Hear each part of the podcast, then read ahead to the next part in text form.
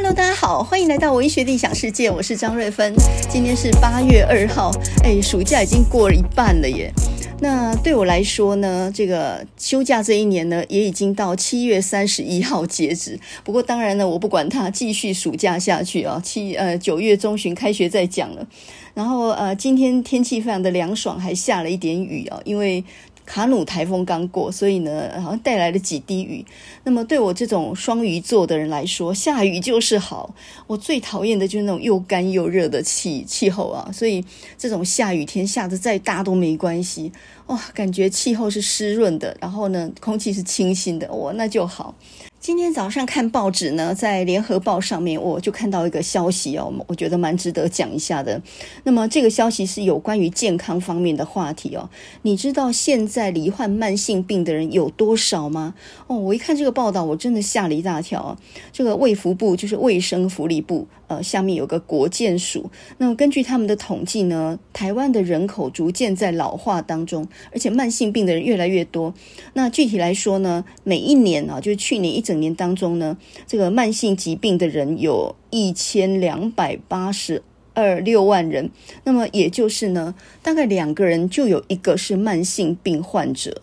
那慢性病呢，叫做什么病？比如说像什么糖尿病、肾脏病啊、心脏病。我觉得这几年来，我觉得连那个癌症都算了耶。然后呃，这些什么三高、什么高血压、高血脂这种慢性病哦。通常不会只有一个病，比如说你如果太胖的话，你可能高血压、高血脂，这个呃还有各式各样糖尿病什么，全部都一起。那这个呢叫做共病效应，也就是说慢性病很少是独自一个病的。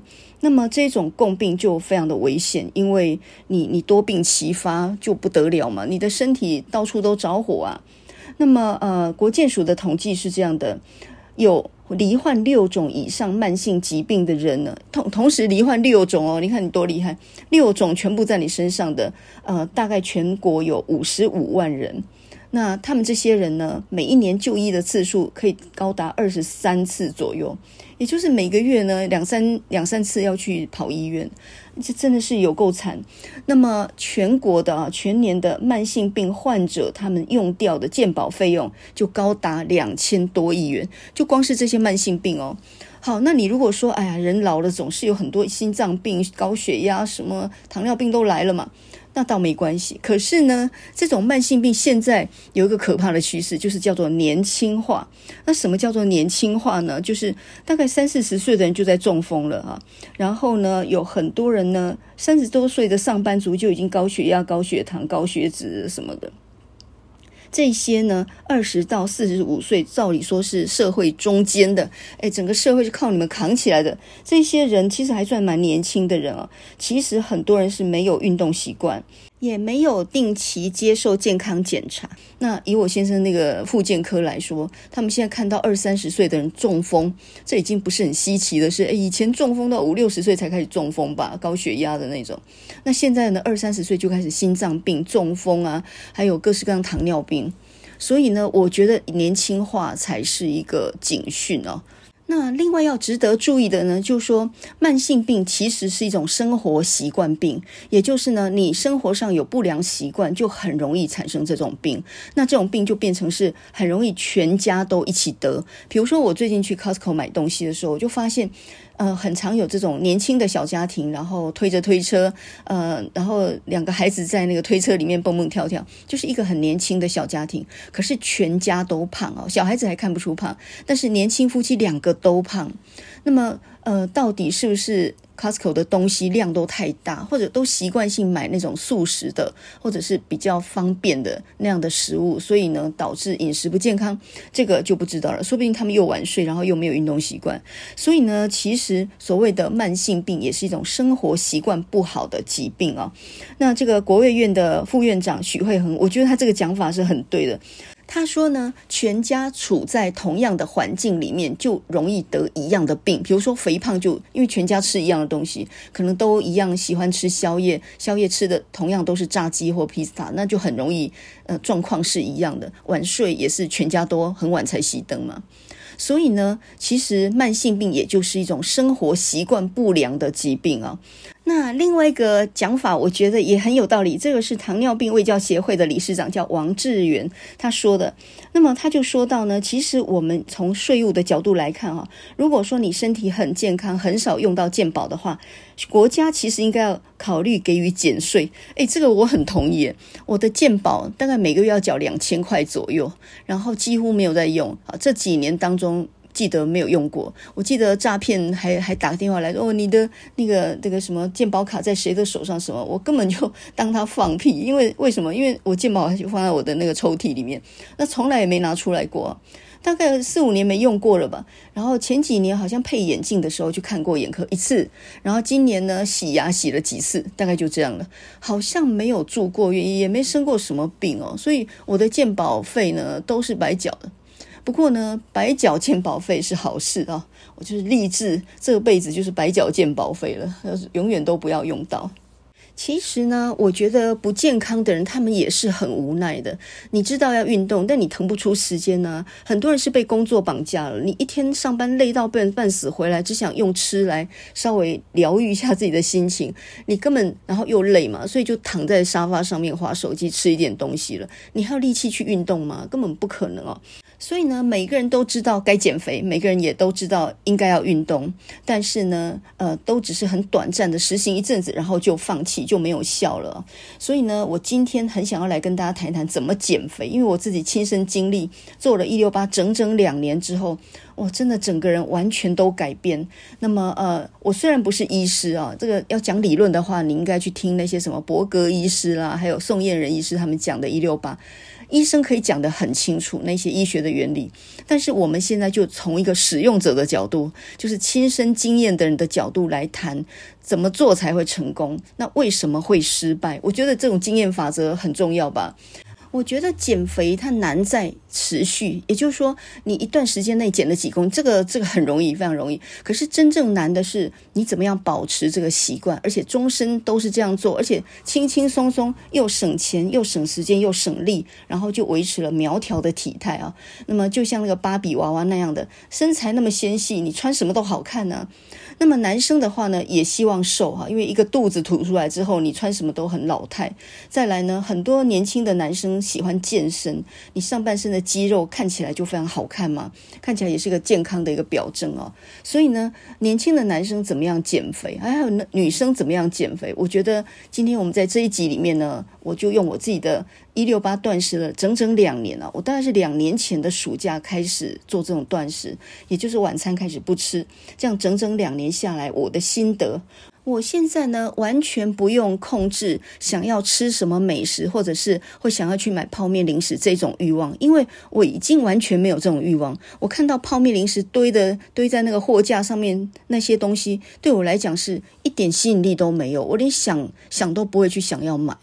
所以你与其控制你自己不要去吃它，你还不如呢，直接让你的肠胃道的菌丛改变，因为肠胃道的菌丛改变之后，它会告诉你你想他想吃什么。什么样的东西？那那一些垃圾食物就是他不想要进来的东西，那个就是一种自然法则。你的身体在排斥吃这些东西，你没有吃它的欲望吗？所以呢，我们今天要教大家的就是怎么样做一六八，还有哪些基本原则哈。那今天之后呢，你就不要告诉我你减肥失败，你用这种方法，你减肥绝对不会失败，没有失败的可能啊，完全没有失败的可能。它太好做了，太省钱了，太省时间了，你完全不用计算卡路里，你只要去在意你吃东西的时间，控制在八小时之内就可以了，就把你空腹时间拉长。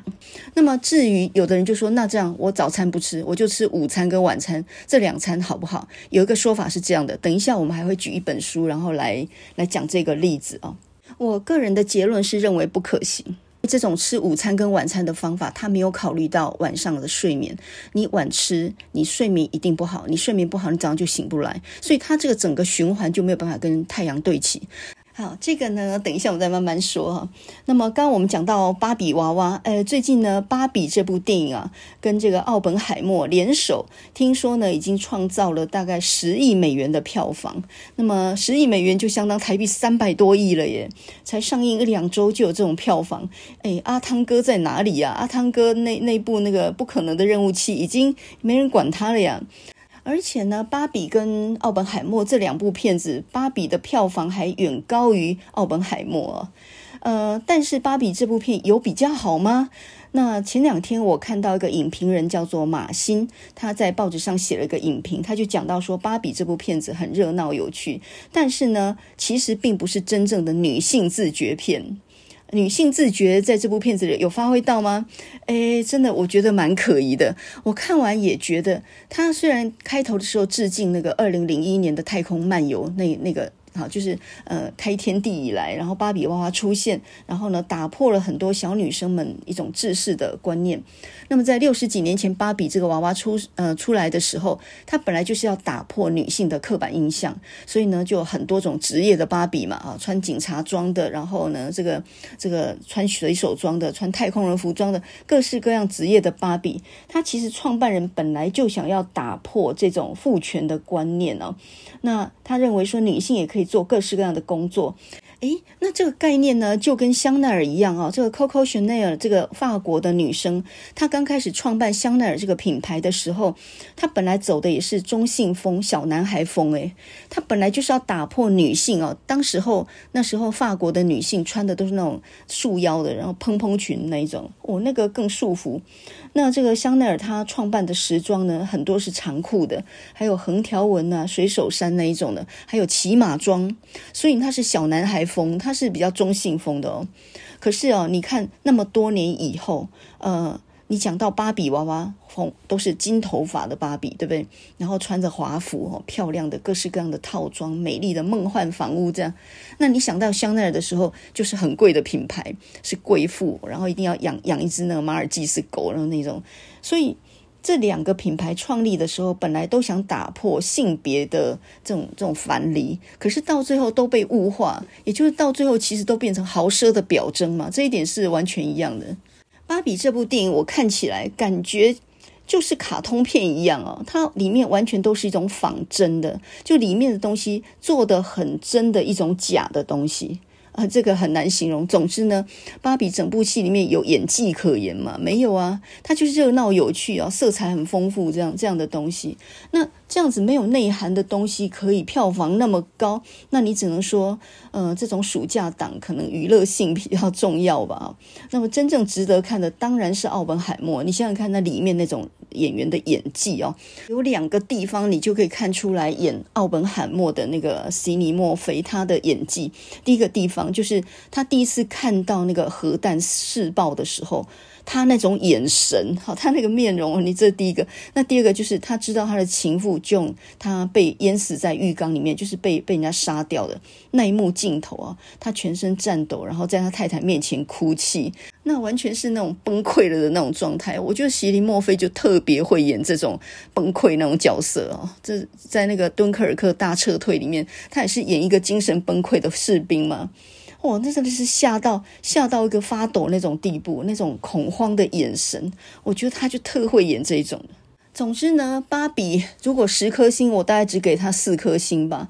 如果你很闲去呃消暑一下是可以，但是奥本海默值得看的程度，我觉得十颗星里面有八点五颗星左右。呃，这个这个片子是可以再看一次，而且这里面有很多内心很曲折的地方的。一个聪明的人，他以为发明了原子弹，然后是可以拯救这个世界免于战争，没有想到后来自己成了一个毁灭者的时候，他那种心里的白。感交集，到最后政治上排斥他嘛？那个杜鲁门不愿意再让他踏进核能研发的这个领域里面的时候，他还被整个国家，就是美国怀疑说他可能跟那个苏俄的间谍是有有沟通的，那可能会泄露国家机密。这个时候他就会排斥在整个团队外面，甚至在。那个听证会上面还很被攻击啊，各式各样的污蔑跟抹黑，哦，这种心路历程，我觉得真的是很深的，然后一种一种比较内涵内蕴的一种表达方式。所以呢，我觉得电影不是看那种表面的热闹有趣，我觉得看的应该是这个导演他到底借由这个故事或这些画面，他想要表达什么样的意涵。那这个意涵如果深刻的话，你就会有反省的空间。我觉得诺兰是一个能够把商业片跟艺术片结合在一起的一个很好的导演。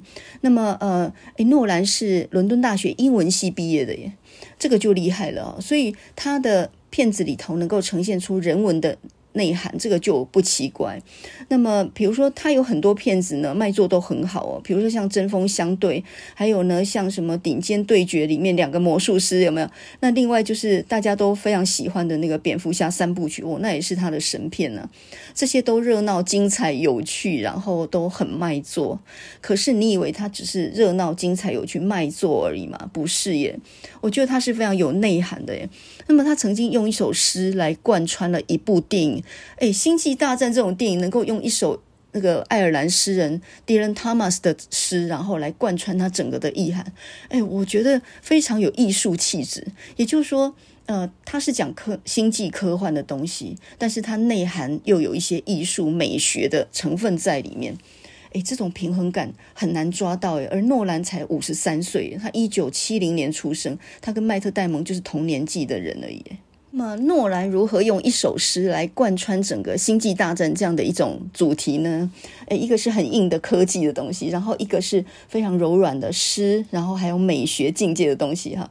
这就是二零一四年这一部片子呢，叫做《星际效应》，也有个翻译叫做《星际穿越》，甚至还有一个翻译叫做《星际启示录》。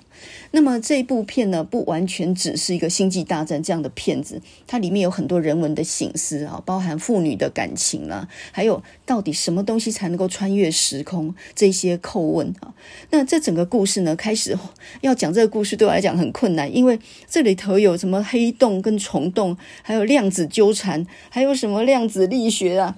呃，我要是能讲得清楚的话，那那真的就就就真的真的算是奇迹了。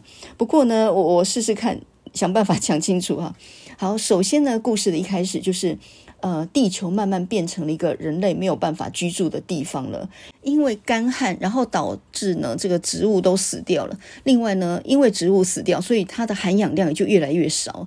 那么这个时候呢，这个库珀，库珀就是一个前。太空太空人，但是呢，因为太空人现在也没这个工作了，所以他变成了一个农夫啊。那 Cooper 有个女儿叫做 Murphy，Murphy 我们都说墨菲效应嘛，就说你你越不想发生的事，它越会发生。那这个墨墨菲啊，是一个女孩子，很聪明，然后从小跟爸爸感情非常的。好那有一天，他们两个呢就看到有一个讯息，然后沿着讯息呢就到了一个 NASA 的一个中心啊，是一个很隐秘的 NASA 的中心。那么进去里面呢，就看到了布兰德博士这个老科学家呢，就告诉他们一个非常大的秘密，就是呃，NASA 早就知道地球已经慢慢要毁灭了。那这时候呢，要赶快找一个外太空里面可以适合人类居住、可以宜居的一个星球。他们已经派了十二组太空人到呃这个别的星系去探寻了。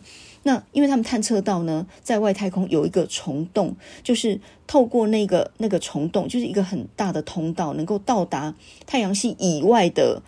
的的的星系，所以呢，就派了十二只太空船，然后十二个太空人去探寻这十二个地方。那如果那边适合人居的话，就回报回来；如果不适合人居的话，他们就在那边孤独的等死啊！因为他们的燃料没有办法让他们返航地球，这样。所以呢，如果你探测到那边是可以适合人居，就发讯息回来，然后进入休眠舱等人过去救你。那那要我的话，我当然怎样也发一个讯息说适合人居啊，不然没人来救我。好，那不管怎么样，十二个探测地点哦，十二个星球里面有三个星球，呃，就是发讯息回来说那三个是有可能的，所以他们现在就要派一个太空人，一组太空人去那个星球啊。那他们的 Plan A 呢？A 计划就是把人类，呃，所有在地球上人类全部移居到那个星球去，这是第一个。第二个呢，就是他带了五百个冷冻的那个受精卵，然后就好像那个，呃，什么这个开天辟地那样的，就把这十呃五百个受精卵呢，就在那个。那个星球上面，然后重新把人类呃这样延续下去。所以呢，A 计划如果不成，那就是 B 计划。总之，他们这一组太空人肩负了非常沉重的使命，因为地球是马上就要灭亡了。那么 Murphy 之所以会接下这个任务，也是希望能够拯救在地球上他的女儿跟他的他的儿子嘛。虽然呢，他女儿 Murphy 一直求他留下来，他说那个 Murphy 就说呢，我的书架上面常常有一些讯息发出来，然后呢，我用那个摩斯电电码这样子破解以后，它出现的就是 stay 这样的一个字哈，stay 留下来，你不要走，你不要接这个任务，留下来。然后这个 Murphy 呢，觉得这讲的是孩子气的话，他就说：“嗯，我一定会回来的，你相信我，我一定会回来。”然后还是忍心的走了哈。Murphy 呢就哭倒在床上，这样。那么他们这一组太空人呢，要去三个星球啊。第一个呢叫做米勒星球，它是离黑洞最近的一个地方，但是它的引力非常大。呃，你踏趟踏上那边一小时就等于地球上的七年。所以呢，他跟那个 Amelia，就是 Amelia，就是那个布兰德博士的女儿啊。那他们两个踏上那个星球，才发现那个星球是一个洪水星球，他们差一点被洪水灭顶。那好不容易呢，挣扎着回来的时候，才去了几个小时，那个。呃，这个太空舱里的同事就已经老了二十几岁，因为呃，这这地球上时间就已经过了二十几年。然后这个同事告诉他说：“我接到地球来几个讯息，原来他的女儿有断断续续发一些讯息给他，因为他女儿也都已经是中年人了。那么这一幕很感人，这个呃，这个 Cooper 呢就泣不成声啊，没有想到他才离开一下子，然后在人间在地球就已经是过了几十年了哈。”那米勒星球确定没有办法居住，而且去探寻的太空人也已经命丧于此了，所以他们就去了第二个曼恩星球。结果没有想到，曼恩星球是一个冰风暴。前面讲的是一个水世界，这是一个冰风暴，它它非常非常的低温，完全不适合人居住。但为什么曼恩会呃传出这个讯息说这个星球适合人居住？因为在面临到要死的那一刻的时候，他突然就变得非常软弱哈，那才发现死也不容易啊，所以呢，他就。呃，就是发了一个错误的讯息回报地球，希望有人去救他的意思。就他们从休眠舱把曼恩博士呃扶起来的时候呢，一起去探看外面的环境。这个曼恩才跟他们讲说，其实我是骗你的，这个星球根本没法住。他马上就把他的通讯器材拔掉，然后把他把这个库珀推到悬崖下面，两个人一番打斗啊。人在绝境想要求生的时候，什么事都做得出来。那这个曼恩博士呢，就希望驾着小小的飞艇去接上这个太空船，然后控制太空船，他想飞回地球的样子。结果呢，当然他们这一组太空人呢，就是没有办法让他这样做。后来呢，这个曼恩博士他强行要去接上这个母艇的时候，这个呃太空船里的机器人很聪明，他就就是把它控制，让他没有办法接上。所以呢，一股很强大的吸引力，马上就把曼恩博士弄得。就吸到那个外太空去哦，血肉模糊哦，这一这一幕也是非常的震撼啊。那第二个星球呢？呃，曼恩星球也没了嘛。接下来就是第三个很远的爱德蒙斯星球。这个星球虽然很渺茫，因为距离很远，但是呢，因为艾艾米莉亚她的恋人就是爱德蒙斯，所以呢，她非常想去那里啊。就是她对他的爱呢是一个很大的吸引力，她非常想去那里。所以呢，后来库珀就牺牲自己，然后他跟机器人呢就掉到黑洞里面。然后让这个引力呢，就把这个艾米莉亚她驾驶的这个太空船母船呢，就甩到爱德蒙斯星球上面去。那么话分两头啊，这个时候在地球上面的那个布兰德博士已经呃临死了，已经快死了，在病榻前面呢，他就告诉 Murphy 哈，Murphy 那时候已经长大了，然后接了这个呃布兰德他的工作，然后这个呃临死的这个布兰德博士就告诉 Murphy 一个。大秘密，他就说，其实从头到尾就没有 Plan A，就只有 Plan B 而已。地球上的人是绝对会死的了，那么只有那那五百个受精卵能够到另外一个星球才有一线生机。那为什么一开始的时候不明讲呢？因为如果知道不能救地球上的亲人的话，谁会愿意去太空？所以呢，他说了一个瞒天大谎。但是呢，这个呃。那个布兰德博士他就说，其实我们早就已经算出那个引力什么，但是我们现在没有数据，那个数据在黑洞里面，所以我们没有。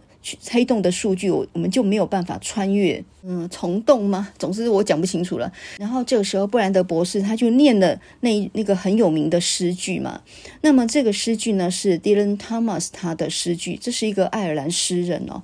然后他是一个酒鬼，每天都醉醺醺的喝到挂。后来他是死在纽约的。那他一辈子呢写的诗都是比较晦涩、比较黑暗，很多黑暗跟死亡的。那他自己呢也是四十岁就死掉了哈，所以算也算是一个短命的诗人了。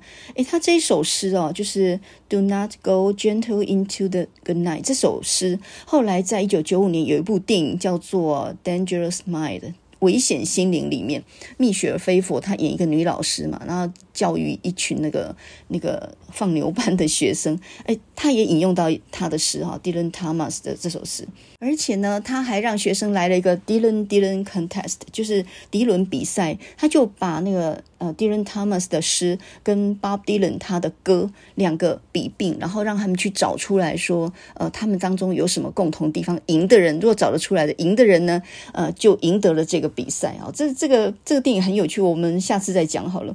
那我们还是回到布兰德博士，他死的时候非常艰困的在呃这个嘴巴里面就吐出这个 Dylan Thomas 他的诗句啊，Do not go gentle into that good night，他就很艰难的讲出这几句话，Old age should burn and rage at close of day，好，他就很艰难的讲出这几句话。那么这几句话是什么意思呢？Do not go gentle，呃，不要这个 gentle 就是很温顺的、很温驯的意思哈。不要很温驯的 into that good night。Good night 是什么意思？好的夜晚吗？其实好的夜晚只是表面的意思。嗯、好的夜晚它的意思其实就是死亡的意思。不要很温顺的步入死亡啊！面对死亡你要 tough 一点呐、就是你你面对死亡你要顽强一点。这个叫做 Do not go gentle into the good night. Old age should burn and rave at close of day. Close of day 就是一日将近啊，白天已经快要关闭，快要结束了。在白天即将要结束的时候呢，old age 年老的人更应该要 burn burn 就是燃烧殆尽，并且 rave rave 就是咆哮、怒吼的意思啊。在白天将要结束的时候。其实也是指的，就是生命要结束的时候，那么年老的人更应该要咆哮，更应该燃尽自己生命最后一分力气。那也是要挣扎的意思嘛，就是说不要很温顺的接受死亡，你一定要是一个很顽强的去抵抗，拒绝在死亡面前低头的意思啦。所以他这这句话其实是有一种很顽强的表征的。人不能轻易接受失败，一定要顽强抵抗到底。那么这个布兰德博士哈，他算了一辈子的那个量子力学什么那些，想尽各种办法要让让让人类穿越外太空到别的地方去求取一条活路。可是死的时候还在念这几句诗，意思就是说，我就算年老，就算面对死亡，我也不放弃，是这个意思哦。再回到库珀那库珀呢？他跟机器人不是就掉到黑洞里面了嘛？然后掉到很深很深的、很多维的这样一个一个像那个。钢架那样不会不知道怎么形容，就那种五维立体的空间里面哦。然后他突然发现，他从里面可以看到时间。我们我们看时间是抽象的嘛，但他从那个架子里面可以看到时间，任何一个时间轴，他女儿几岁的时候做什么，他女儿几岁，他完完全全可以从那个地方，从那个黑洞里面去看到这个时间跟空间。然后，Cooper 他就用各种方式，比如说把书给弄掉了，或者是控制那个呃时钟上的秒针呢，用各式各样的暗示给他女儿，因为那女儿他女儿那时候刚好在那个房间回来收拾嘛。然后他就让他知道，原来在书架后面那个鬼魂，其实就是在黑洞里面他的父亲。然后那个 Cooper 就传送了很多数据，告诉他女儿很多的讯息，然后让他女儿拿到这个数据之后，终于他解开了那种穿越时空的方法。原来呢，那个虫洞其实被谁放在那个地方呢？就是他的女儿。呃，就是 Murphy 啊，因为他从他父亲那边拿来的数据，然后呢，后来就有办法做到在外太空放了一个虫洞，让人类可以穿越太阳星系到别的星系去。哦，我现在讲这一堆哈，听说这个片子《星星际穿越》这个片子，他后面的指导其实是物理学的博士，而且他拿过诺贝尔诺贝尔物理奖哦，所以这些理论根据都是真的哦。那呃，这部片子呢，最后就是那个 Cooper 的女儿 Murphy，她拯救了全人类哦。那整部片子这个星际穿越，它到底要讲的是什么呢？它要讲的就是，其实时间是一种相对的概念，而我们每个人都其实都被困在时空里面啊。然后呢，世界上只有爱才能够穿越时空啊。那另外一个讲法呢，就是说，呃，不止爱能够穿越时空，其实所谓的艺术，艺术包含文学、音乐、电影，这些都是嘛哈。这些东西也都是能够穿越时空的。很多时候，我们就会想说，你在一个书房里面，为什么这这个电影的场景要用那个 Murphy 的书房来作为一个象征、一个布景？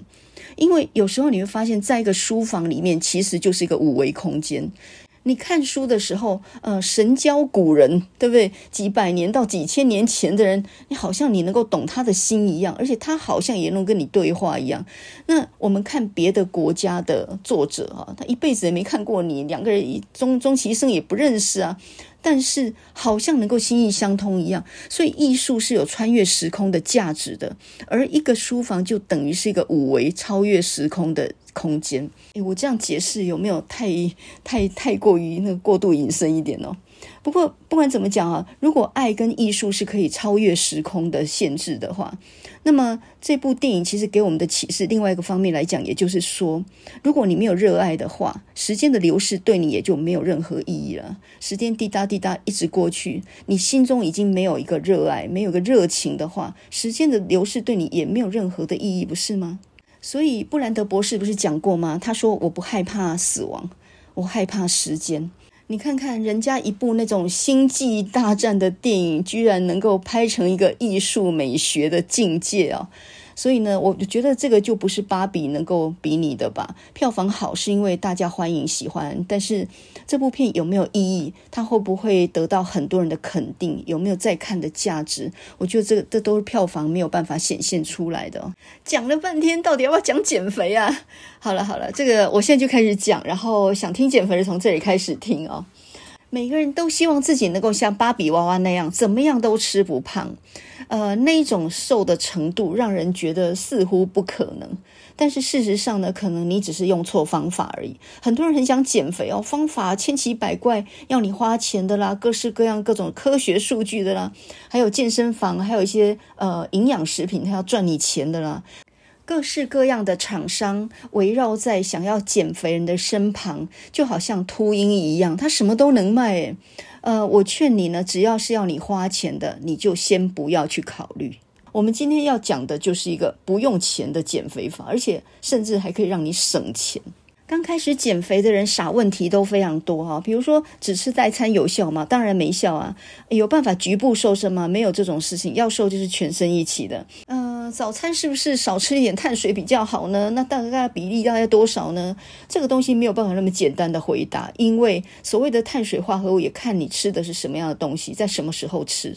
另外呢，有人就说水果不能多吃啊，因为太甜了。然后精致淀粉、蛋糕什么全部都不能碰，那你还活着干什么？有一些讲法甚至很好笑，什么蔬菜要过水啦，然后鸡皮要把那个炸鸡的皮去掉，那这样还能吃吗？一个好吃的东西给你搞成这样，人生人生还有什么乐趣可言啊？所以，我们现在呢，先来讲几个最简单的原则。所谓一六八，就是把你的吃东西的时间控制在八小时以内，然后让你的肚子呢能够休息十六个小时，它可以产生细胞自噬的作用啊。那这个科学原理在我们第四十三集这一集叫做“一六八抗通膨，秋日最强节约术”。呃，这一集你可以回去看一下哦，这里面就讲得非常清楚。一六八断食法最简单的说法就是呢，呃，早餐跟午餐吃得很饱，那大概是在上午八点到下午四点之间吃东西，其他时间就完全保持空腹。那晚餐是不吃的，餐跟餐之间也不吃任何东西啊。呃，我在 YouTube 上面看到有一个医师，他就说呢，很简单，他的呃他的做法也不是一六八，他的做法就每餐只吃七分饱，这样就可以了。可是我觉得每餐只吃七分饱是做不到的耶，因为你想想看，你这顿吃吃饱了饭，菜啊、肉啊什么都吃饱了，可是呢，不能吃甜点跟点心了吧？因为要吃七分饱，当然省掉后面这个部分，那你心里面会有点亏欠呢。我们其实吃任何东西不是满足物质上满足肠胃而已，我们也在满足我们的心灵诶。所以当你蛋糕不能吃，你后面的甜点不能吃的时候，你心里会不会有亏欠感？那这种亏欠感就会让让你减肥失败，这就是一个铁的定律啊！每餐吃七分饱的人，他脾气一定会暴躁。因为你心里没得到充分的满足啊，所以一定要。完全吃饱，那像我自己的话，甚至会让自己两餐都吃得更饱一点。觉得饱了的时候，我再吃一个水果，哇，心满意足啊！觉得饱了之后，哎，我再吃一个我自己做的蛋糕，哇，真的是心满意足，觉得整个世界都没有亏欠我了一样。我吃那么饱，那真的是心里面感觉非常的愉快啊！所以呢，七分饱是不可行的啊。这个第一个，第二个重点呢，就是你要注意到表象不是重要的，实质才是重要的。呃，怎么解说呢？比如说，一个女生她想减肥，然后呢，你到底是应该要看到那个磅秤上面的数字往下掉，你才觉得成功，还是说你看着镜子里面，你身材变苗条，腰都出来了，你以前穿不上的衣服都能够穿得上去，而且很漂亮，你觉得哪个才是你要的呢？你可能会说，当然是后者啊！我要的就是穿衣服好看啊，塞进去最窄的那件牛仔裤。对，所以你要的是你身材苗条、小腹阐平，对吧？你要的不是那个体重机上面那个数字往下掉嘛？可是你看我们现在有多少人精神衰弱的，看着自己的 BMI 值，看着你自己的各式各样的数据、体重，为什么？呃，我我吃了那么多苦，然后我居然呢，今天一量体重还上升零点五公斤。你为什么要这样搞得自己精神衰弱啊？所以呢，减肥第一件事情就是把体重计丢掉。像我没有体重计，我两年都没有体重计了。本来就没有体重计，然后也没有想买，呃，就把自己很多以前年轻时候穿得很瘦的衣服呢找出来。然后你瘦了之后呢，你就发现一件件都穿得回来。哇，那种成就感！我现在可以穿二十几岁时候的衣服，诶，真的是太厉害了。我也曾经小腹胖过，就是腰呢胖了一圈，就跟游泳圈一样啊。中年都这样了，坐了太久了，没有办法。所以呢，你的衣服就是最好的测量的器具，你不要再用体重计，因为那个东西呢是会精神衰弱的。你心情没有放松的时候，你是很难减肥的。我先跟你讲哦，呃，营养师的话不要相信，因为我发现他们很多人其实理论跟实际都没有搞通啊。很多理呃，他们营养师的理论会跟你讲说，你知道什么叫做热量赤字吗？你只要保持热量赤字，那你就会减肥成功。问题就是算也算不清楚啊。你一片肉是多大的片？这样有几个卡路里？你每天算这东西，那你是不要工作了，你也不用念书，你也不用考试了嘛？你什么事都不要做。每天盯着这些数字看吗？这根本就是不可行啊！还有很多的营养师会跟你讲说：“哦，每天早晚各量一次体重，神经病！你是吃太饱没事干吗？为什么要自己找罪受呢？”所以呢，减肥的第二个概念呢，就是丢掉体重计。那么第三个概念就是你要找到一个非常省时间、非常简单又非常省钱的办法啊！你那些什么计算热量啦，然后买各式各样的什么品啊、保养品或者是营养品这些，你没有办法一辈子持续下去啊！所以呢，你不能把减肥定一个时间，比如说哦，我两个月内要减多少，那个都一定会失败哈！减肥是终身要做的事情，所以你一定要很简单，再来不能花钱，你只要不花钱，成本降低的话。就非常容易执行啊！如果你今天为了要减肥，然后加入加入一个什么健身课程哦，这教练一对一，然后呢，什么一个月收费数千块，你你能一辈子这样做吗？你光是想到花出去白白花的银子，你真的就心痛啊！所以其实呢。要花钱的啊，或者非常费力的，或者非常难计算的，什么这盘子半盘子一盘子一巴掌，那个我通通不算哈。所以减肥的第三个概念就是一定要简单、省钱、省时间。好，第四个概念呢，你要理解一件事，你会胖不只是因为你吃太多东西。有的人罪恶感很重，我昨天呢不小心吃了半包洋芋片，然后我减肥了好几个月，一切都前功尽弃了。然后明天早上一站上体重计，哇，又多了零点五公斤，然后悔恨交加，然后又多吃一包洋芋片啊。呃，减肥呢，你首先要有个理解哦，就是呢，压力跟睡眠会让你变胖，不只是你吃进去的东西。因为压力跟晚上睡眠不好，会让你吃进去的东西呢，很容易囤积，那个热量很容易囤积，然后成为你的脂肪。所以呢，你如果晚上吃高热量的东西又晚睡的话，那绝对是会胖的。就那个吃的时机点不对，比如说你要吃炸鸡，我建议你早餐或午餐吃，你午餐去吃清井泽，去吃那个什么乌马烤肉，吃很油很肥腻都没有关系。因为你的身体是有办法去把它代谢掉的，哎，你不要以为我们的肠胃器官是一个没有反应的东西，它整个是一个我觉得是一个非常灵敏、非常聪明的一个组织哈。像我自己啊，因为我现在八点到四点吃东西嘛，四点以后基本上肚子就空了，因为你差不多你中午吃的东西到了三四点已经空了嘛，所以空了之后呢，好像我就是告诉我的肠胃说，哎，收一收可以回家休息了，下班了。然后刚开始的时候，你的肠胃还不可置信，想说这样就可以下班了吗？真的还假的？你不要半半路呢再把我叫回来加班。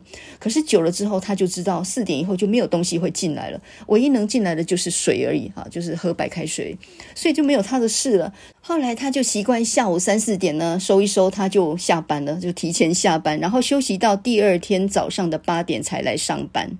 所以呢，呃，休息了那么久之后呢，哇，心情可好了。所以从上午八点到下午四点，他工作效率特高。而且我发现呢，肠胃道的细菌也因为这样子规律的进食而有所改变哦，就是他开始会喜欢吃一些。很单纯的东西，比如说我以前不喜欢吃白饭，我以前都喜欢吃面啊、面食啊、点心那类东西。我也喜欢下午吃点心零食。那我现在呢，规律的这个用了一六八这个方法以后啊，我开始喜欢吃白饭，我开始喜欢自己煎一条鱼来配白饭。所以我早餐呢，通常都是自己煮白饭，然后煎一条鱼，然后炒一盘青菜。如果昨天剩一点汤的话，所以我又有饭，又有鱼，又有菜。那我最近自己喜欢做蛋糕嘛，所以呢，呃，我冰箱里常常有蛋糕，所以我还吃甜点，我还吃蛋糕。那水果是无限量哦，吃到饱为止。肠胃道的细菌它是会改变的，如果你一直吃油炸的东西、披萨的或者是炸鸡的那种很油腻的东西。会改变它的细菌种类哦。那我现在肠胃道里的细菌呢，比较接近素食了，就是我比较常吃呃鸡肉啦，或者是鱼肉啊啊豆腐蛋，这也吃很多。但是我好像猪肉跟牛肉都不害不很爱吃了，我我不太喜欢这种东西的耶。所以你如果要约我去烧肉吃到饱的话，我一看就是哇，那好像都不是我的食物。我不爱吃肉诶，那我并不是吃素，我也不是什么各式各样的理由要吃素啊，硬要吃素。那硬要吃素的人还要把那个豆制品还做成鸡鸭的样子，没有，我就是不喜欢吃肉了，我就是喜欢吃鱼。那我自己也觉得很奇怪，我以前怎么也没有那么爱吃鱼，为什么现在那么爱吃鱼呢？那我先生就说：“你知道人的肠胃道细胞，它的菌种是会改变的。”那么这就让我很惊讶，你让他休息够了，你吃的东西都是对他好的，他菌种自然改变。我现在吃糙米饭，大概是呃一比一这种比例。我以前觉得糙米很难吃，我现在觉得糙米很香诶。那你只要把它泡一碗，把它泡软之后，第二天再跟白米一起煮，就非常好吃。糙米饭很好吃诶。所以我们刚刚讲到呢，肠胃道的菌种改变，然后呢也改变了你的味觉。我以前觉得泡面很香，我现在呢闻到那个泡面的时候就好恶，那全部都是化学香精的味道，那包含像饮料也是一样，所以我不会再把钱花在零食、泡面跟饮料上面，就无形当中省了很多很多的钱。我是一个本来就不太喝饮料的人，我饮料都是自己，比如说泡一杯茶啦、泡咖啡这样的，我很少在外面买手摇饮。光这个地方也不知省下了多少钱呢。所以呢，刚刚第四点我们就讲到，肠胃道的细菌是会改变的啊。你进食的习惯其实会让你的身体呢会适应的。你开始不喜欢吃油腻的东西跟零食，并不是说想办法克制自己的欲望，而是你自然而然就不会想吃了哈。这第四点。那么第五点就是你要理解，饥饿感是会消失的。我刚开始做一六八的时候，呃，那个时候就是整个晚餐没有吃嘛，空腹，然后睡觉到第二天早上醒来。那我的习惯是四四五点起床，我就会去运动的。呃，之前我都是先喝一杯咖啡再出去。那一六八呢，当然最好除了白开水什么都不要喝嘛。所以呢，我就喝了一杯白开水出门。我想一定会饿死吧，我整个晚上空腹了耶。那早上要去运动前又不吃点东西，这样行吗？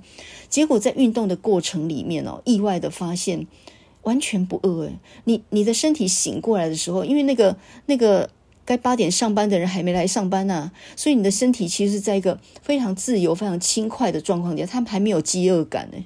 然后一直要到我运动一个小时多以后，哇，全身都是汗的时候，回家洗澡，顺便弄早餐的时候，那个饥饿感才袭来，而且那个饥饿感是非常的确定的，饿到一个不行的地步。然后你这时候早餐也煮好了，早餐就是那个白饭啊、煎鱼啊，还有汤啊，什么各式各样的东西，很丰盛的一餐。就在你最饿的时候吃这一餐，而且是在运动完了之后吃。那你想说饿到那样，那应该会吃很多嘛？不会哦，他也是吃一个定量而已，就是很正常的一餐的量。我通常还会塞一个水果，再塞一个蛋糕，就把它塞到十分满的地步。诶，所以呢，我的这个八小时哈，大概是早餐吃最多，午餐呢大概吃差不多一般的量。那晚餐就不吃了，这样我的控制法是这样，所以是一个等等差级数下降的。就早餐这一餐是我最重要的一餐。那有另外一个理论，就是说呢，不吃早餐可不可以？呃，如果要一六八号控制在八小时，那我可不可以只吃午餐跟晚餐？有的人就是十二点多吃第一餐，然后呢，大概八点左左右呢，把第二餐吃完，这样可不可以？我就省掉早餐，这样可不可以？有一本书你可能可以看，这本书叫做《我的早餐断食法》，英文呢就直接叫做 “Breakfast is dangerous meal”，早餐是危险的一餐。那么写的这位生化学的权威呢，他在牛津大学任教，他是一个博士，他叫做 Terence Kelly。那么 Terence Kelly 这一本书啊，他当然讲的就是说，他认为早餐是很危险的一餐，不吃为宜。这本书的中文版二零二三年五月才出版啊。那我在书店里面，我顺便也看了一本，呃，郭玉祥医师他写的这本叫做《不吃早餐更健康》。你这两本书一起看一看，看一下他们的理论对不对哈？那么首先呢，这个 Terence Kelly 他的理论是这样的，他认为断食很好啊，因为可以降低你的胰岛素、血糖、三酸甘油脂跟胆固醇浓度也都会下滑，然后断食也可以减重，这是没有问题的。但是他建议不要吃早餐，哈，原因是他认为早餐可以造成四种健康的危害。第一个，吃早餐会增加我们摄取的总热量。这根本不对呀！为什么吃早餐会增加我们摄取的总热量呢？好，这第一点我就给他打枪。第二个，吃早餐会引发强烈的饥饿感，不会啊！我吃完我那一顿早餐的时候，我心满意足，觉得人生都没有亏欠呢。好，第三个呢，他认为说呢，吃早餐会加速那个。代谢症候群，这个是现代人的头号杀手，这个就请医生去下定论。第四个，早餐通常有太多碳水化合物，而碳水化合物是恶魔，像面包、蛋糕、吐司这些，全部都是对身体很不好的东西。这第四个我也打枪，我早餐就吃很多很多的，比如说像面包、蛋糕什么，这我早餐都吃诶。那么，在郭玉祥医师这一本《不吃早餐更健康》这本书里面，他是说吃早餐会引引发那个胰岛素阻抗，就是第二型糖尿病了，尤其那种得第二型糖尿病那种，它会使后面的早餐吃更多。这个我也觉得莫名其妙哈。不过这两位的讲法里面有一点啊，他说现实的断食像一六八比间歇性像五二那种断食的效果好。这个我也是同意，因为五二断食就是一周里面五天，呃，有做这种间歇性的断食，然后两天就恢复原状啊。你知道我们的身体就跟一个工厂一样，你越是固定的班表，它越好执行。所以呢，你五天这样的断食，然后突然两天就呃放任自己回到原来的状态的话，你的肠胃道如果是员工的话，他跟班表在那里换来换去，他其实是很困扰的。所以呢，呃，你如果用这个员工值班这种心态来想的话，你就知道。五天断食，两天恢复原状，对于这些员工来讲是很难适应的。所以最好就是每天都一样，就好像过当兵的日子一样啊。我前几天看报纸说到，现在青少年的忧郁症很严重的，看心理医师的很多。这些年轻人通通抓去当兵，一切就都解决了。你想想看，定时间睡觉，定时间吃饭，然后照时间照班表操课，身体绝对会好。那身体好了以后，心理就健康，这是一定的，因为身心都是连带作用，没有一个身体非常健壮的人，哦，心理非常衰弱，然后有厌世的念头，没有啦。每天只要出去运动，看到人都很和气，很好相处，没有一个在外面运动慢跑的人，然后情绪很暴躁啊，然后你你挡到他的路，然后他叫你滚开，没有这种事情。在外面运动的人心情都特好，所以呢，身心会联动的，这一点你一定要搞清楚啊！你身体没有搞好，你心里不可能积极、健康、正向，绝对不可能。所以你看过那种身体很坏，但是人非常乐观，然后非常开朗啊，对你笑眯眯那种人吗？不可能。一个人正在生病当中，他是很暴躁的。你相信我吧。呃，有时候人暴躁不是因为他想这样，他其实身体是控制不住了，他也是在很痛苦难受当中啊。所以如果你的家人对你很暴躁的话，你要想一想，如果他是病人的话。那就另当别论哦。所以在医院里面呢，病人殴打医师的，医生通常也不会告他啊，就明知道是病人嘛，就是根本在一个非正常状况啊，不能跟他计较，懂吗？所以那种因为生病而暴躁的，你真的要原谅他，他也不想这样。那么刚刚我们讲到那个 Terence Kelly，还有郭玉祥医师他们的两本书，他的问题出在哪里呢？以我一个实验者的角度来看啊，他没有想到晚上睡眠的问题。因为如果你吃晚餐在八点左右吃完第二餐的话，那接下来你要几点睡？我们胃要排空，起码要三到五个小时，诶，那你一定晚睡嘛，对不对？那么晚吃，你一定就晚睡，那你晚睡就没有办法早起啊，你晚睡一定晚起啊。那你晚起怎么运动？所以我们早上很早起床，然后空腹的情况底下跟太阳对齐，太阳上升你也出去运动，然后呢，这样运动完了之后回来吃早餐，这个是很符合呃，就是我们人的身体跟外在外在环境的。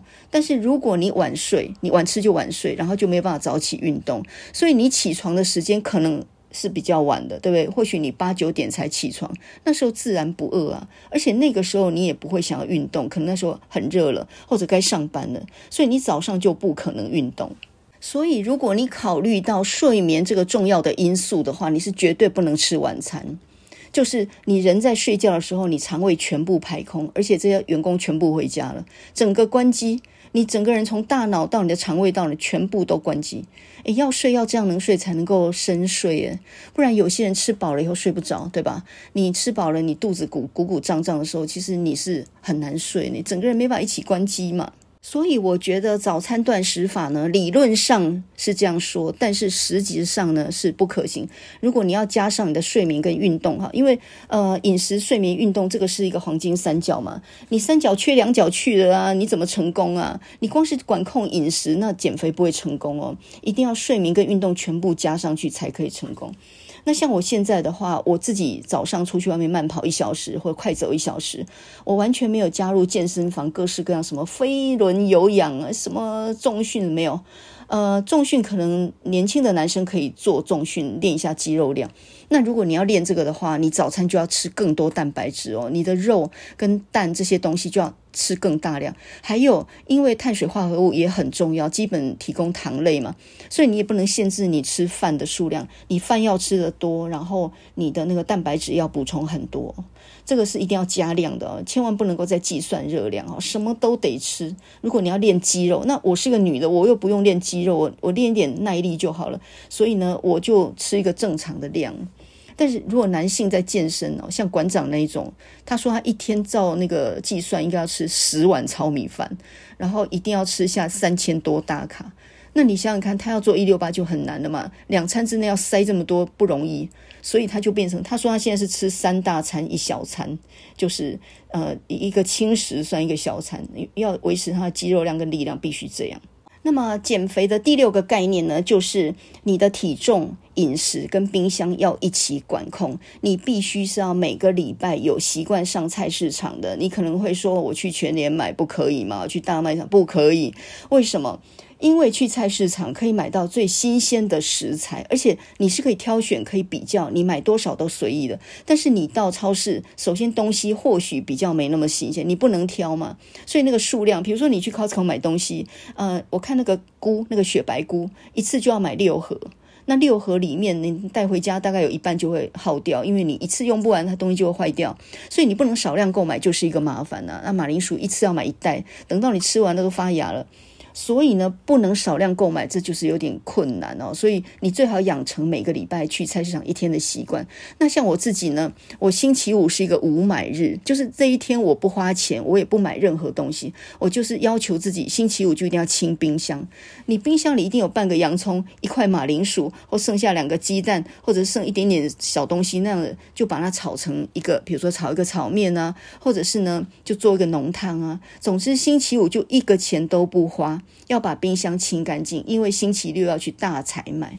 那根据我清冰箱的概念呢，像煮味增汤，那就是一个最好的清冰箱料理。任何什么小东西啊，一点海带芽啊，剩一点菇啊，啊，一点点洋葱或是马铃薯什么，你全部都可以丢到那个味增汤里面煮。剩一点豆腐也是很好丢进去的。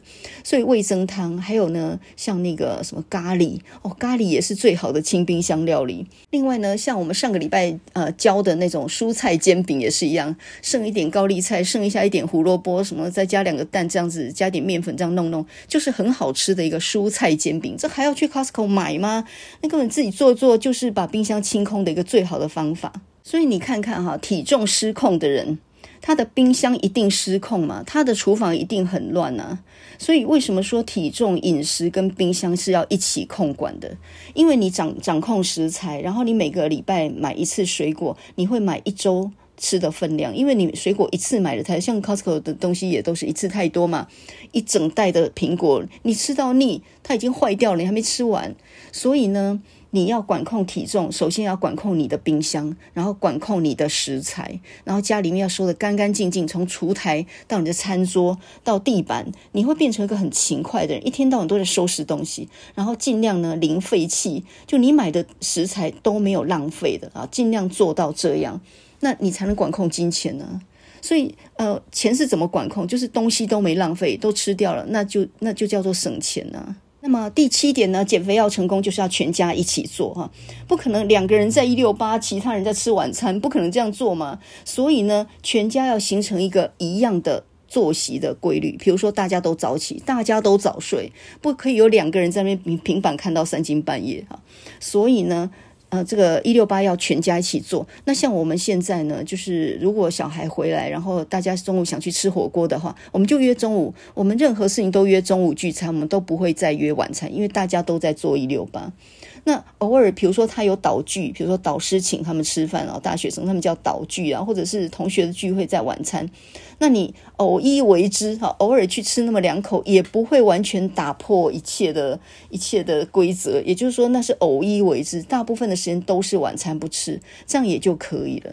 然后你发现你一六八之后，你开始没有应酬，你所有的晚餐都取消，就是晚上如任何的应酬你都不去，甚至晚上都不出门了，这就是自然而然形成了一个规律。那像我自己呢，因为最近戴牙套嘛，呃，用隐形牙套这种东西，就是你每吃一个东西，你就要拿下来再刷一次，再戴上去。那因为这个麻烦，所以我餐与餐之间也真的是完全不吃，连一口水果都不吃了。因为你为了吃那么一口水果，或喝一个一杯咖啡，然后你又要再拿下来再重新刷所以我觉得一六八加上戴牙套，让我真的非常的规律的执行了一天吃两餐，中间都不吃这样的一个习惯。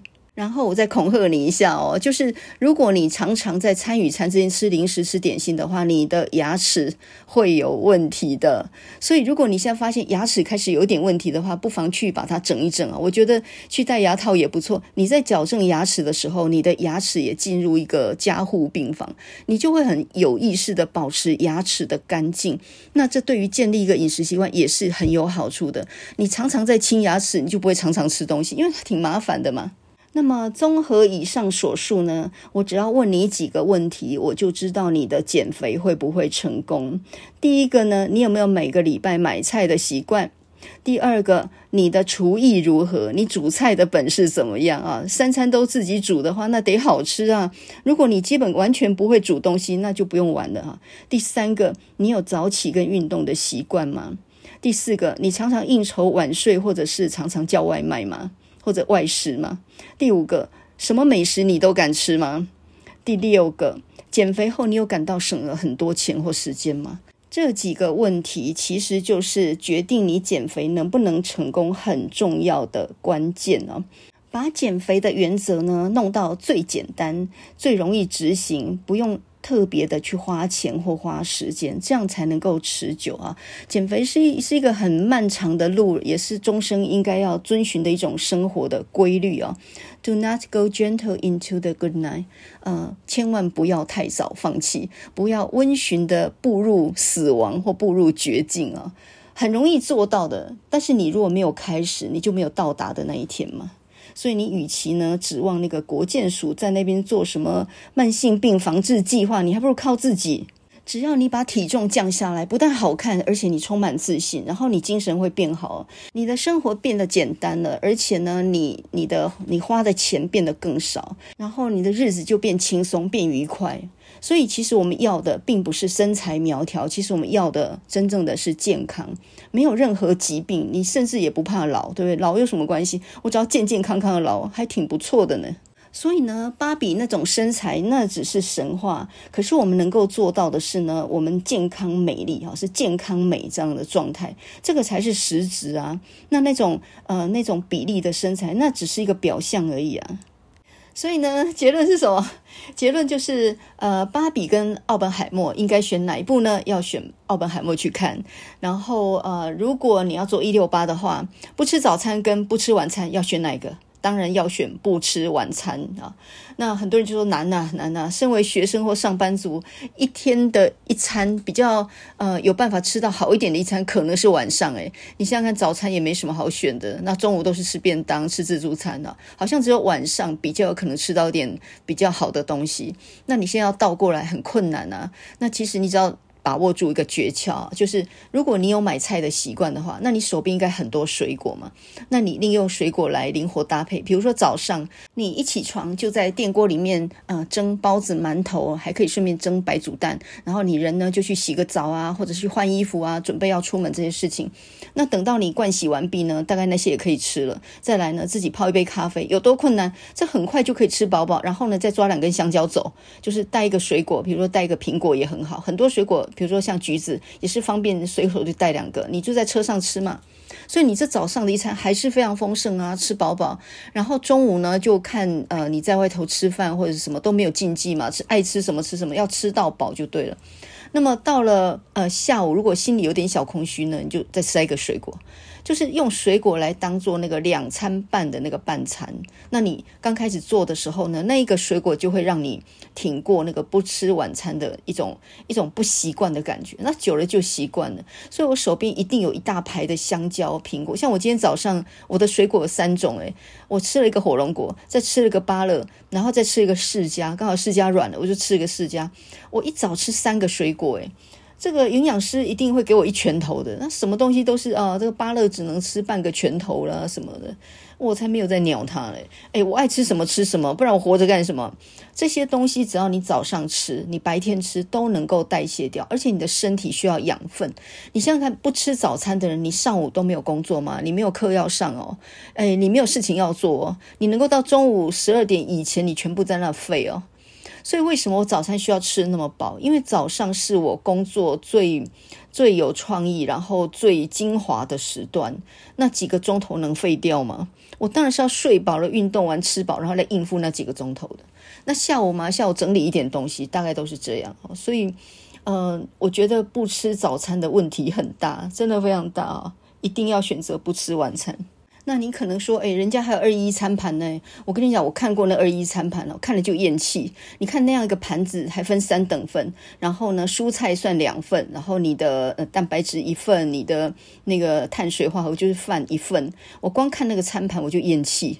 说老实话，那个很像是那个幼稚园的餐盘，有没有？呃，也很像猫的碗。哎，我看到那个三餐盘我就不想吃了。我吃什么还要给你规定，我看了就讨厌。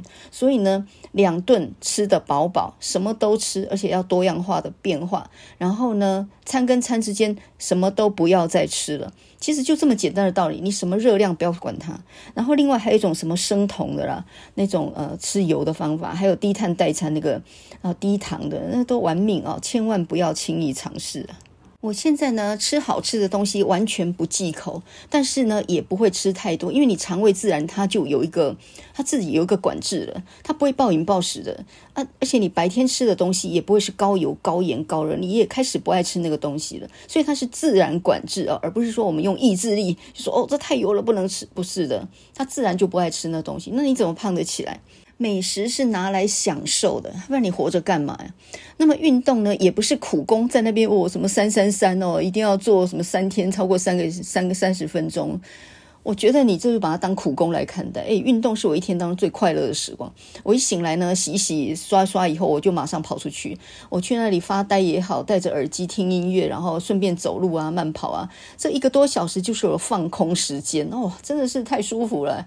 哎，那个运动完全就不是运动了。当你满身大汗回来的时候，你只觉得哇，今天最快乐时光又结束了，然后回去煮早餐。所以呢，运动不能当苦工，你也不要练到太过量。当你练到很累、很肌肉很酸痛，你第二天就不想去了。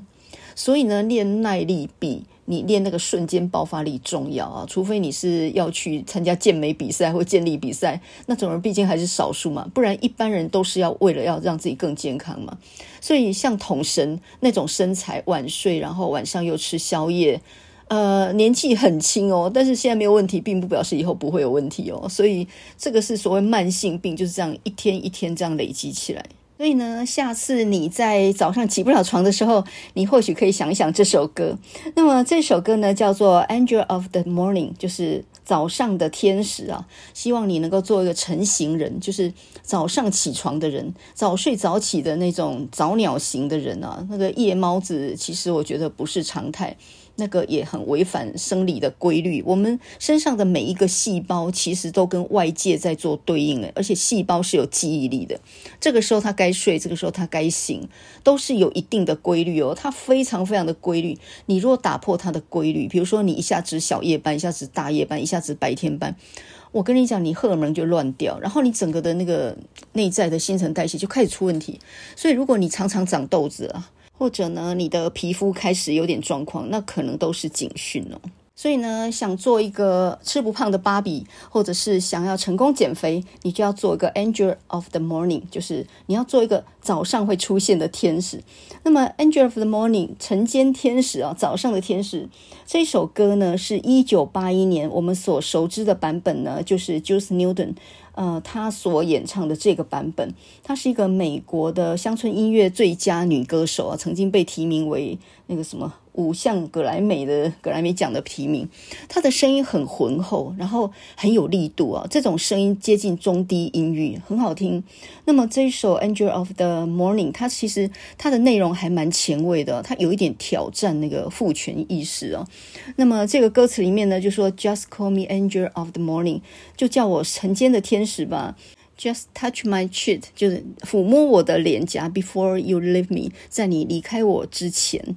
呃，他讲的是有点像是一夜情那种状况，就说女生呢跟男生回到他的住处，然后第二天早上呢毫无牵挂的离去，并且非常潇洒的就刚刚告诉他说，我不会成为你的牵绊啊。那么我转身离去的时候呢，或许阳光会有点暗淡吧，但是那无关紧要啊，因为我并不想牵绊住你啊，我并不想要拉住你，并且逼你做出一个决定。这首歌呢，听说当时候一九八一年唱的时候，还很多人认为说这首歌还蛮挑战当时候的那种社会上的风气，因为呃，这个就有点前卫。那事实上，这首歌是一个翻唱曲哦，有很多歌呢，第一次呃出版的时候并没有红，然后到最后是因为翻唱唱得太好，然后才爆红。那这首歌就是很典型的，它其实是一九六七年的歌，原唱叫做 Marian Rush，呃，当时候也算红哦，他登上过那个 Billboard 的第七名。那后来一九八一年呢，这个 Juice Newton 他翻唱之后，哇，那才叫做真正的红。所以呢，我们现在听到的版本大概都是 Juice Newton 他的版本哦。Juice Newton 他是出生在一九五二年，呃，他是在维吉尼亚州出生的。那呃，我们讲到乡村音乐的女歌手，其实，在乡村音乐里面，女歌手算是少的，像那个 Dolly Parton，她可能算一个红的。那么当时候的乡村歌曲大概都是男性为主，所以呢，当时候呢，女性在这个乡村歌手里面算是比较异类的。他的声音，他的外表是金发飘逸，就有点像芭比娃娃那样的一个形象哦。可是你看他的唱片专辑的封面啊，金发芭比的那种头发，然后加上一个牛仔裤，然后这个脚开得很很开的那种很潇洒的穿牛仔裤那种坐姿，所以呢是。呃，看起来是很柔弱的芭比娃娃的样子，但是她的坐姿呢，就看出来非常的豪迈。那么，也就是呢，她结合柔美还有那种呃强悍两种力道在里面啊，所以她的声音呢也是比较浑厚的，比较不像一般女性歌手的声音。一对男女在晚上缠绵之后，第二天早上呢，这个不管是女孩子在清晨目送男子离开，或者是这个女孩子很潇洒的转身离去，不要这种牵绊，我想在当时的社会风气里面，都算是比较有挑战性的。但是我们现在来看，当然那都已经不算什么了。呃，现在连跨越性别什么的都都没什么了，所以。风气是不断在改变。那这首歌呢，在当时候已经算惊世骇俗，所以八零年代还是蛮保守的哈。我们今天呢，从奥本海默讲到诺兰导演，然后讲到他二零一四年的《星际穿越》这部电影啊。那么我想你大概就只记得 Dylan Thomas 那首诗了吧？Do not go gentle into the good night。不要轻易的道别，不要在死亡面前低头啊！要保持强悍的姿态，不要放弃啊！尤其是在面对减肥这件事情上面的时候，哈，呃。越简单的方法，越不要计算任何东西，你越容易维持心情上的轻松，然后很快就能够做到，而且能够终身奉行，因为太简单了呀，没有任何限制。我大概最多就限制说晚上就别吃了，真的忍不住就吃一个水果，就这么简单的一件事，什么水果你也不要去管它，你完全就不要理那些营养师了。有很多营养师啊、健身教练啊、医师，你就要想一想。他们每一个人自己的健康都顾得很好吗？也不一定啊，那只是他们赚钱的方法而已啊。那么像我今天告诉你这些方法，说老实话，你要花半个钱吗？很可能还帮你省钱呢。不用钱的方法是最容易执行的，然后也是最简单的，你就应该要这样做。当你把饮食、运动、睡眠三个一起提升的话，什么慢性病都跟你没有关系，你就是白缴健保费了，就跟我一样哈。我们就每个月老老实实缴健保费，然后让别人去生病了，这样不是很好吗？所以呢，祝你成为一个早起的鸟儿、晨型人，或者说呢，是一个晨间的天使 （Angel of the Morning）。那我们现在就来听 Joyce Newton 他一九八一年的这首很有名的翻唱曲《Angel of the Morning》晨间天使。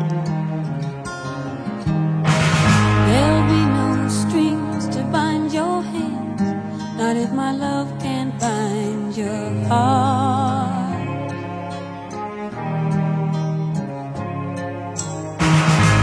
There's no need to take a stand, for it was I who chose to start.